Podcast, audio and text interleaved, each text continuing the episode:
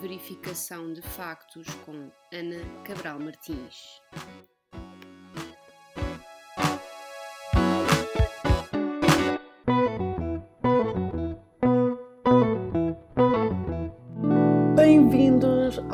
Segmento Fact Check Dana. Estou a brincar, Francisca e Patrícia.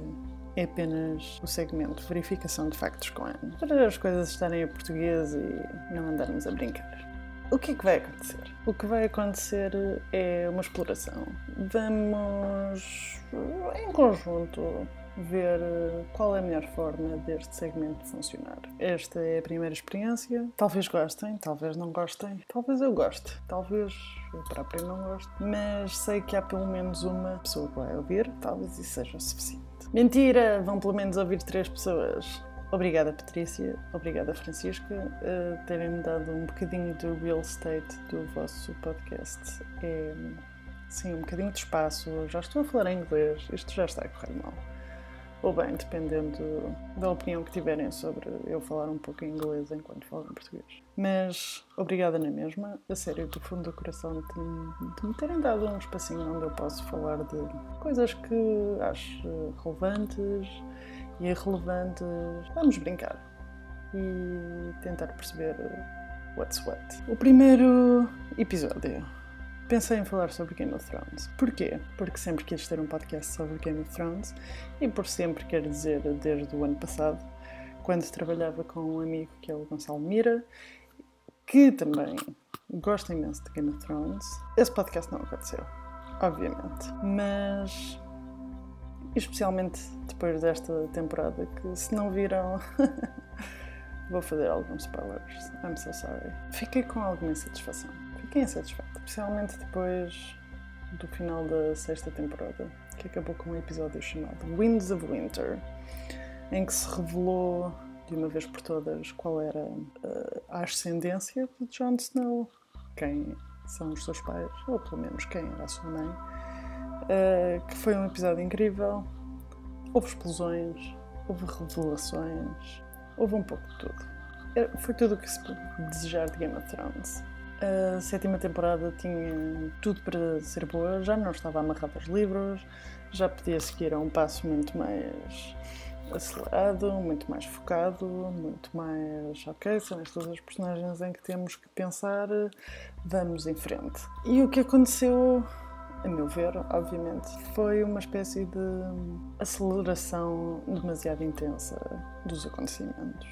Aceleração essa que levou a que eles trabalhassem um pouco de trás para a frente. O que é que eu quero dizer com isto? Que imaginaram em que ponto é que a sétima season teria de acabar. Por exemplo, imaginaram que a Wall tinha de cair, imaginaram que o Bran teria de descobrir totalmente uh, não só quem eram os pais de Jon Snow, mas também em que estado civil é que eles estavam em relação ao outro, ou religioso.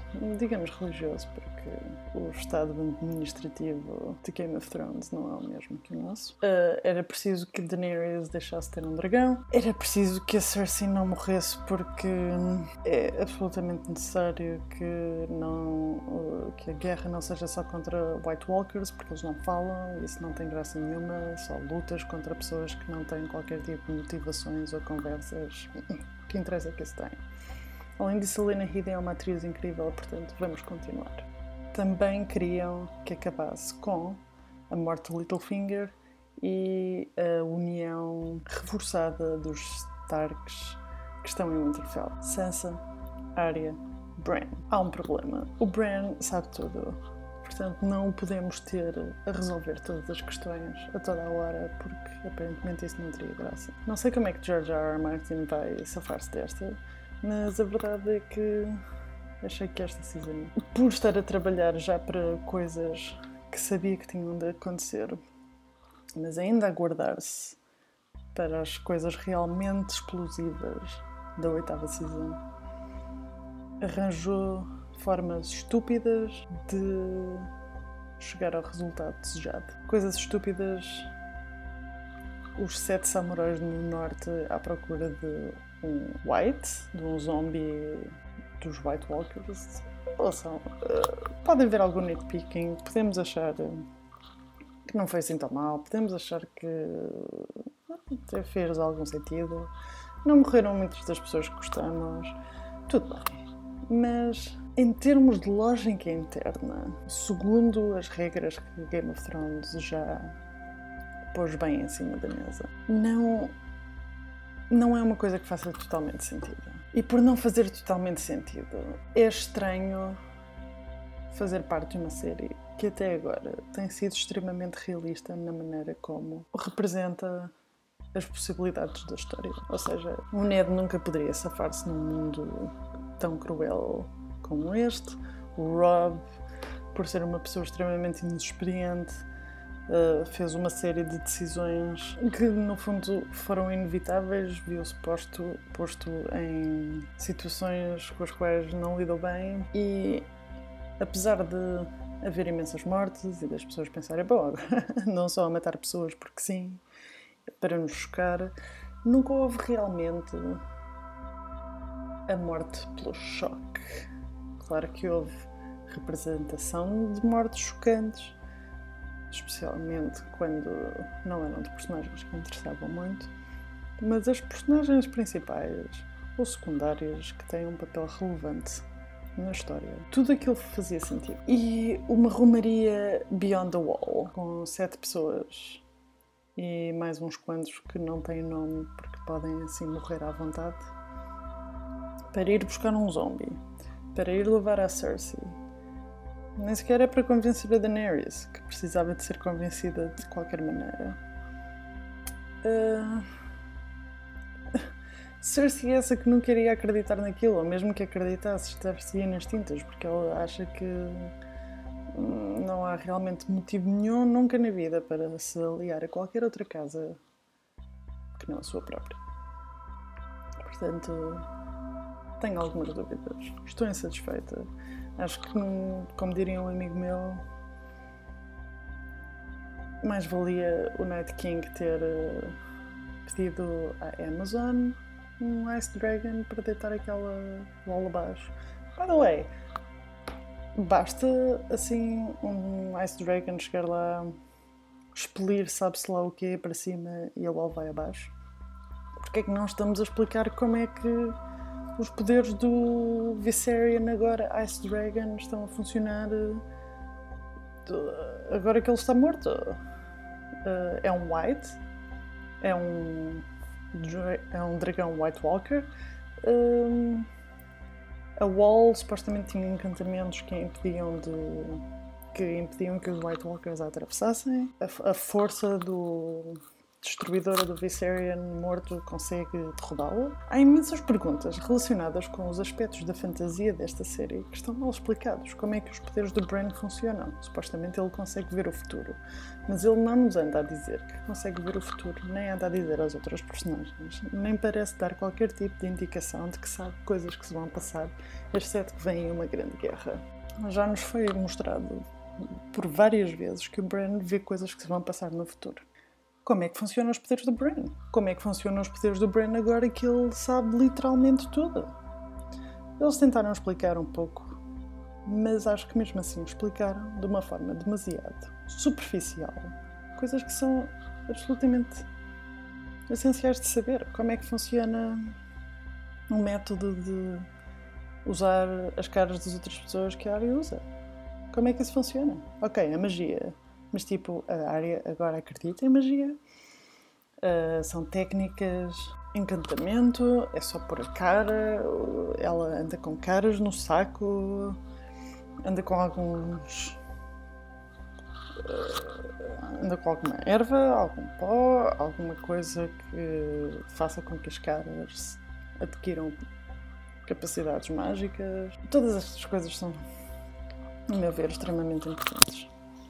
E hum, gostaria de vos uh, não ler, mas comunicar no fundo uma coisa que foi escrita pelo Jason Concepcion no site The Ringer, que foi uma coisa que ele escreveu. Uh, Deixa-me dar-vos um pouco de backstory aqui. Uh, antes da sétima temporada de Game of Thrones, o site do The Ringer criou um podcast chamado Binge. Começou com a ideia de todas as segundas-feiras, nas seis semanas antes de, da sétima temporada de Game of Thrones estrear, ficavam disponíveis. Tal como cada temporada de Game of Thrones tem 10 episódios, também cada eh, fornada de Binge teria 10 episódios. Uh, lançaram 10 episódios sobre a primeira temporada na primeira segunda-feira, 10 episódios sobre a segunda temporada na segunda-feira a seguir, e assim sucessivamente até à sexta, e chegámos à sétima temporada e eles fizeram um episódio por semana sobre cada episódio de Game of Thrones que era exibido na televisão. E no último, para além de falarem, eh, este podcast é excelente, é excelente. E para além de falarem com grande detalhe sobre os temas, para além de terem imenso conhecimento acerca da, da história dos livros, terem muito em mente as personagens de, que estão a falar, as suas motivações. Um, iam muito a fundo em cada episódio, falavam muito a fundo sobre uh, as coisas que tinham acontecido de uma forma que eu achei que era bastante mais interessante do que outros podcasts em geral e outros podcasts sobre Game of Thrones que eram basicamente uma coleção de sim, esta cena foi fixe ou não, esta cena não foi fixe. E no último episódio de Binge Mode, Jason Concepcion e Mel Rubin também no fim falam sobre falam sobre uma coisa muito específica. Falam sobre como Game of Thrones sempre foi tratado como um thriller político que se passava num mundo de fantasia dando-se muito mais importância à realpolitik, à política, às questões de administração minuciosa uh, do reino do que dava-se muito mais importância a isso do que aos elementos de fantasia. E se começarmos por aí, ou seja, pelo thriller político e gradualmente fomos entrando no mundo de fantasia, eles argumentam que uh, essa passagem gradual está muito melhor feita nos livros, porque George R. R. Martin não tem qualquer problema em lidar com os elementos fantásticos do seu universo. Aliás, argumentam que se estivermos a ler bem a história os elementos fantásticos do universo são a parte mais importante, mesmo que não seja a parte mais obviamente importante ao início. No fundo, é a questão Ned Stark, Jon Snow. Achamos durante a primeira season que a personagem principal é Ned Stark, estamos a agir segundo certos parâmetros que têm a ver com a maneira como achamos que a fantasia normalmente se desenrola e depois percebemos que, hey, afinal não é bem assim, este não é o tipo que vamos seguir, se calhar é o Rob. Não é o Rob. A pessoa sempre foi o Jon Snow. E se agora parece muito óbvio, na altura não pareceu. E no fundo, é essa a importância dos elementos fantásticos. Ela sempre esteve lá, agora é muito óbvio as formas como sempre esteve lá e sempre foi importante mas isso não foi óbvio sempre. E agora, à medida que a história está cada vez mais próxima do seu final, se calhar está na altura de. Argumentam eles, mais uma vez, Jason Concepcion e Mel Rubin, que os criadores e produtores e os tipos que no fundo uh, têm a mão na série, David Benioff e D.B. Weiss, que deixem de lado o seu desconforto com os elementos fantásticos e, e entrem na coisa a sério. Lidem com a fantasia enquanto género de uma forma que não seja uh, envergonhada ou, ou embaraçada.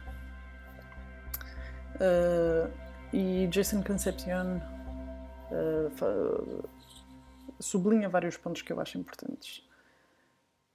Por um lado, diz que a fantasia é muitas vezes pensada como histórias para crianças.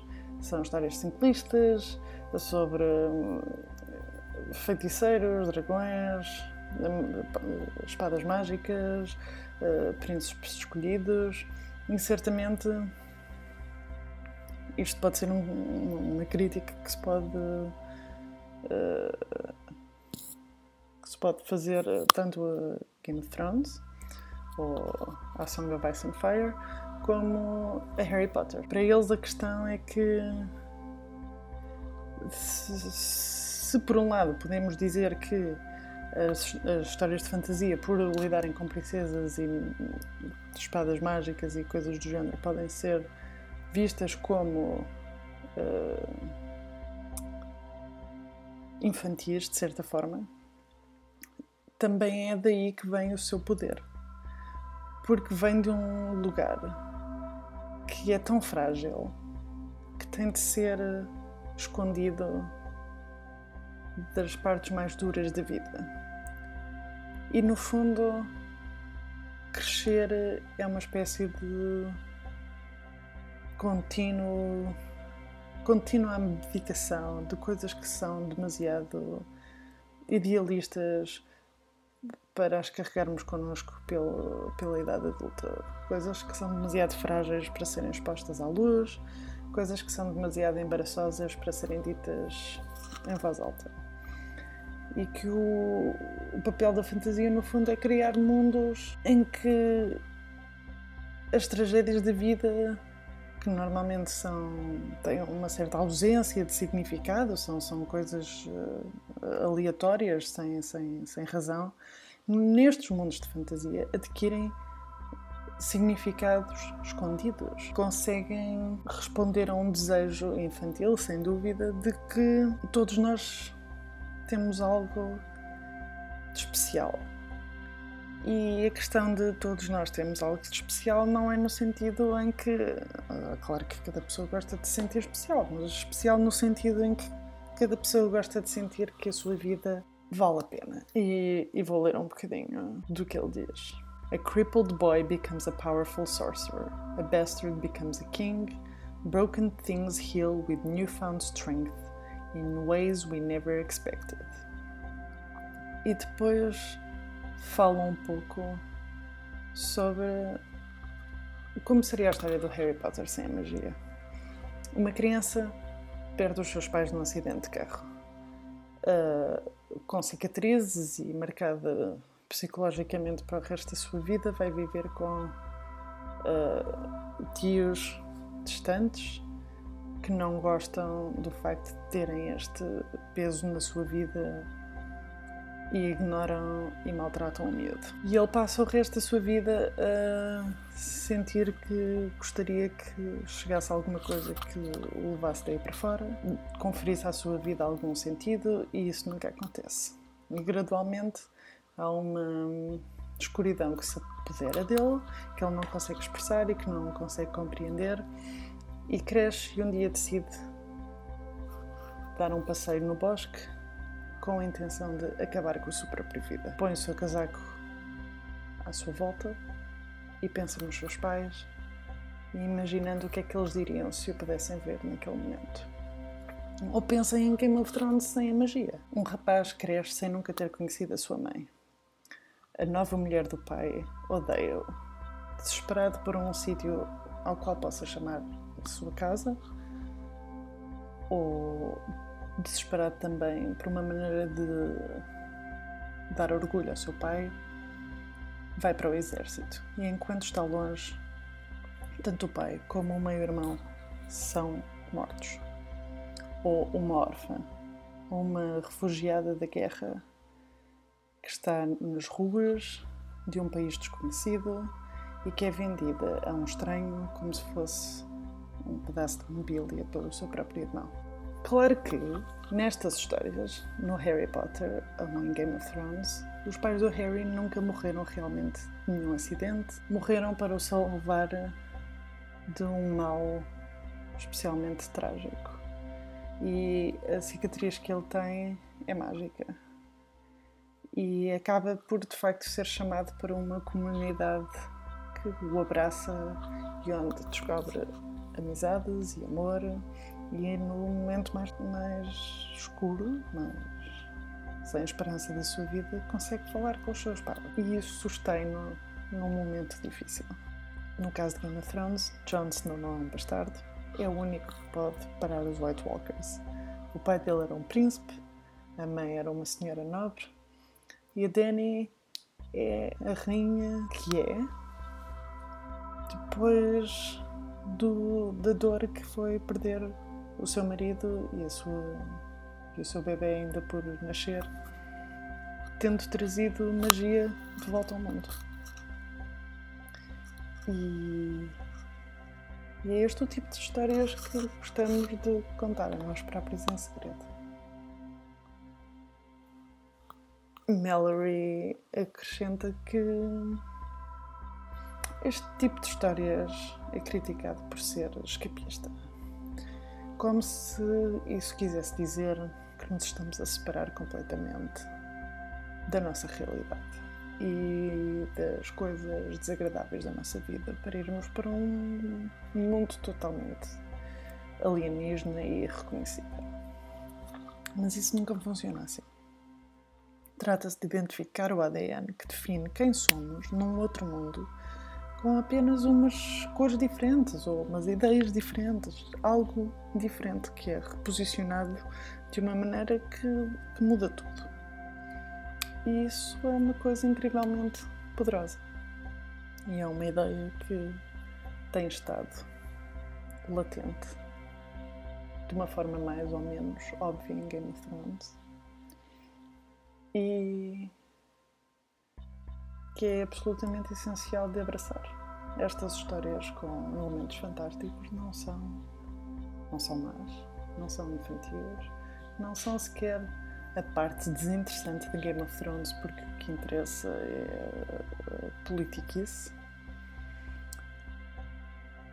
São, pelo contrário, a essência de Game of Thrones. São, pelo contrário, a essência da história que se está a contar uh, as cores diferentes que reposicionam a narrativa de uma maneira que pode elevar a realidade, que pode elevar a maneira como confrontamos o mundo, e isso, mais uma vez, é uma coisa bastante poderosa. Uma coisa que gostaria de saber e que não sei se eu ou qualquer outro leitor dos livros, atenção, eu só li meio livro ainda é como é que o George vai contar o resto da história.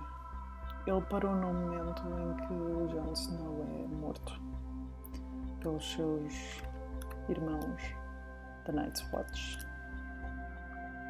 E os poucos capítulos que apareceram são sobre outras personagens que não interessam.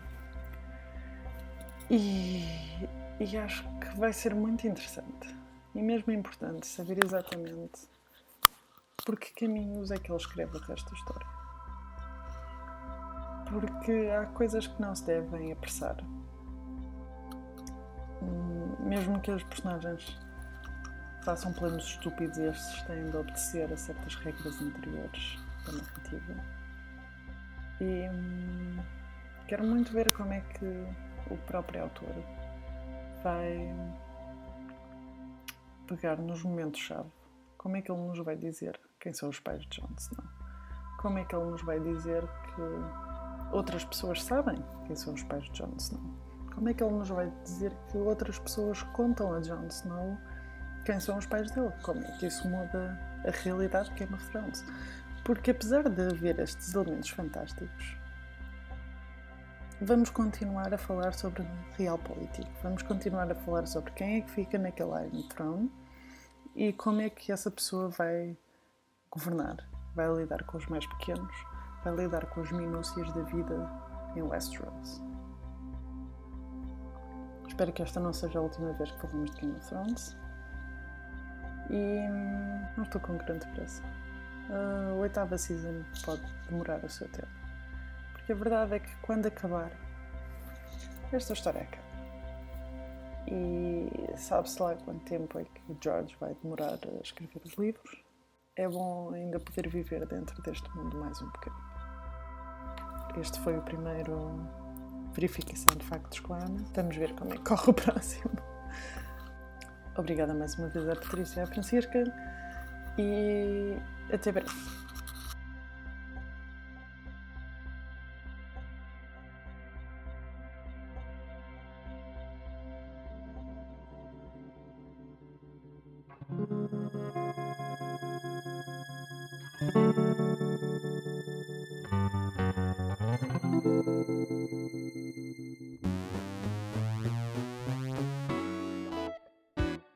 Agradecimento especial ao Manuel Durdio pela nossa magnífica música e ao Luís Martins por nos ajudar na edição.